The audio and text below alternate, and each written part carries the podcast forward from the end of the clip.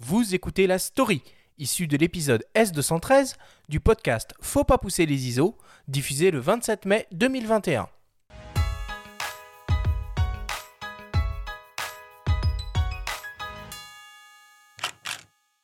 Le 10 mai 1981, François Mitterrand est élu président de la République.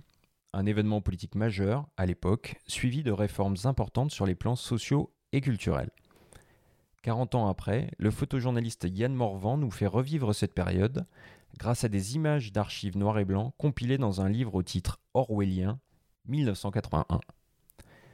De nombreux acteurs politiques ont pris la plume pour l'occasion, dont Hubert Védrine, président de l'Institut Mitterrand, qui souligne la dimension unique de cette élection. Il faut se rappeler quand même qu'il n'y avait pas eu d'alternance depuis 1958, et avant c'était la quatrième République qui était complètement différent.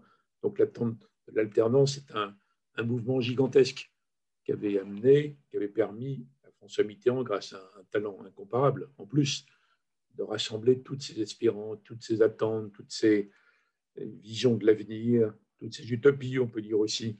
Donc c'est un moment incroyable, incroyable qui n'a jamais été euh, ressenti une nouvelle fois. Auteur de la préface de l'ouvrage, il voit en Yann Morvan un des derniers grands reporters photographiques, dans le meilleur sens photographique, écrit-il. Eh bien, je veux dire par là qu'on trouve chez lui une combinaison de l'œil, le regard, et en même temps d'un engagement, mais pas au sens étroit ou militant du terme. C'est une empathie, en fait. C'est une façon de voir les gens, de capter leurs émotions. Il est en plein dans ce mouvement de la vie. Mais il ne euh, faut pas donner à ça un sens politique étroit. Et compte tenu de l'évolution des médias en général que vous connaissez bien, et du fait que la Terre entière maintenant a son appareil pour faire des photos, je trouve ça bien qu'il y ait des, des personnalités comme lui qui continuent à ce magnifique métier.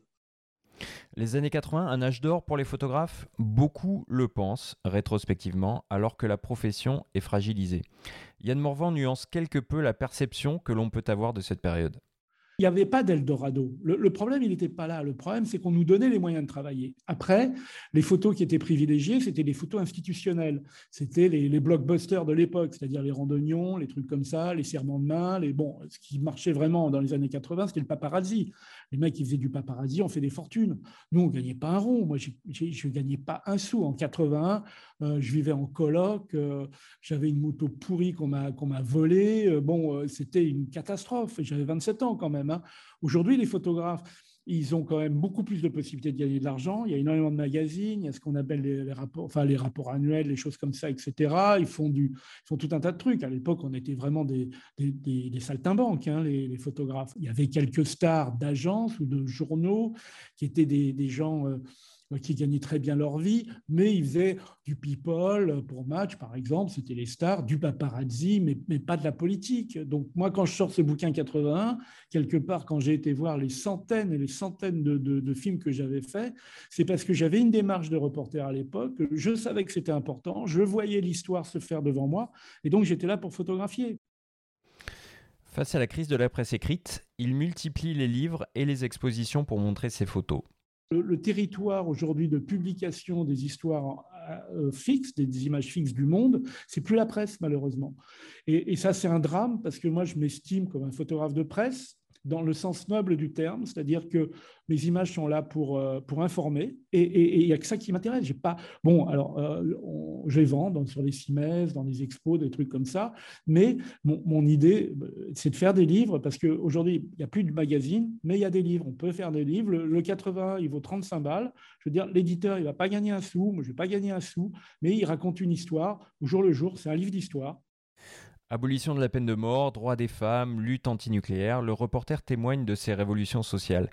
Il assiste aussi au premier Paris-Plage, à l'émergence de la fête de la musique. La culture, reléguée au second plan récemment durant la pandémie, bat alors son plein dans les années 80. Il y a une gigantesque effervescence culturelle. On sait qu'une des immenses décisions de François Mitterrand, ça avait été de doubler le budget de la culture. Doubler. Et d'autres ministres que Jacques Lang n'en auraient pas fait un, un usage aussi euh, éclatant de ces moyens budgétaires nouveaux. Donc il y a quelque chose qui n'est pas simplement des subventions en plus pour des créateurs ou des, institutions subventionnées, c'est toute une, vie. Et on sent que ça irrigue toute la société, tout ce moment du printemps 81. Donc voilà ce que je ressens.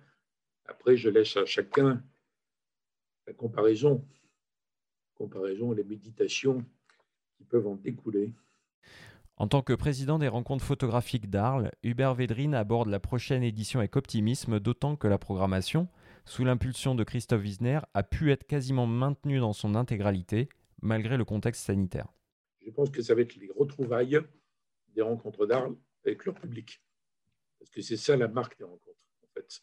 Il y a un public formidable, à la fois populaire et varié, cultivé, très ouvert, ouverture, rencontre, et ça, ça manquait quand même sacrément dans la période qu'on n'avait pas le choix, comme tout le monde, hein, dans la période de la pandémie. donc je suis très optimiste pour tout ce qui va redémarrer début juillet. Quant au reporter, il travaille inlassablement sur des sujets au long cours et se démène sur tous les fronts, animé par un seul but, raconter des histoires. En gros, c'est le vieux, là, il sort ses archives. Non, le vieux, là, il a une expo, euh, il a passé un an à Corbeil-Essonne à photographier. Il a fait Hexagone pendant deux ans avec Bouvet euh, les années. Et puis là, je vais essayer de faire un truc sur le monde du travail. Si je pouvais gérer au Congo, faire un truc, j'ai des plans, etc. etc. Il faut qu'il trouve de l'argent. Et pour trouver de l'argent, ben, il fait du SAV, c'est-à-dire il parle à la radio, il parle à la télé, il essaye de vendre des photos dans les, etc., etc. Et il se bouge le cul. Mais le seul, le seul, l'ultime mission, c'est de faire raconter des histoires. C'est tout. Jusqu'à présent, ça fait 47 ans, ouais, 48, j'y suis, euh, j'ai réussi. Inch'Allah, j'espère continuer.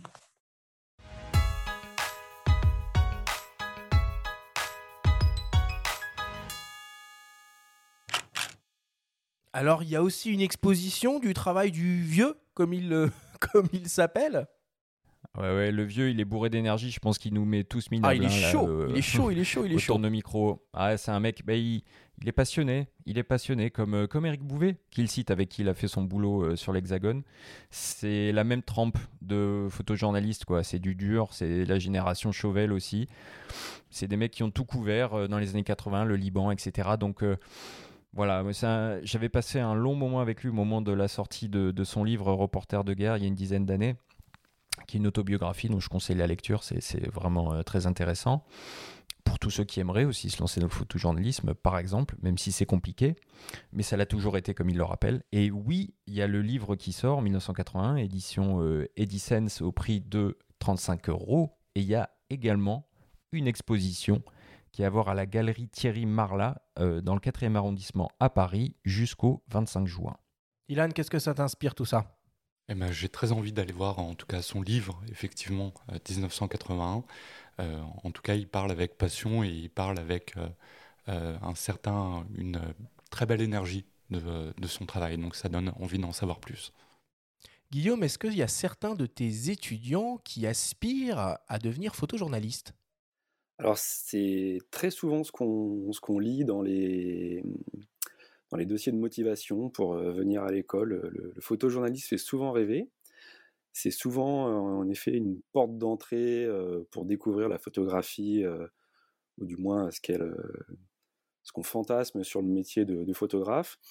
Et après, bien souvent, pendant les études, lorsque les, étudiants rencontrent en effet la dureté de, de ce métier, ils, ils s'écartent un petit peu de cette envie, puis ils vont vers, euh, vers d'autres choses. Mais c'est, euh, c'est souvent en fait la, la porte d'entrée euh, pour, pour nombre d'entre eux.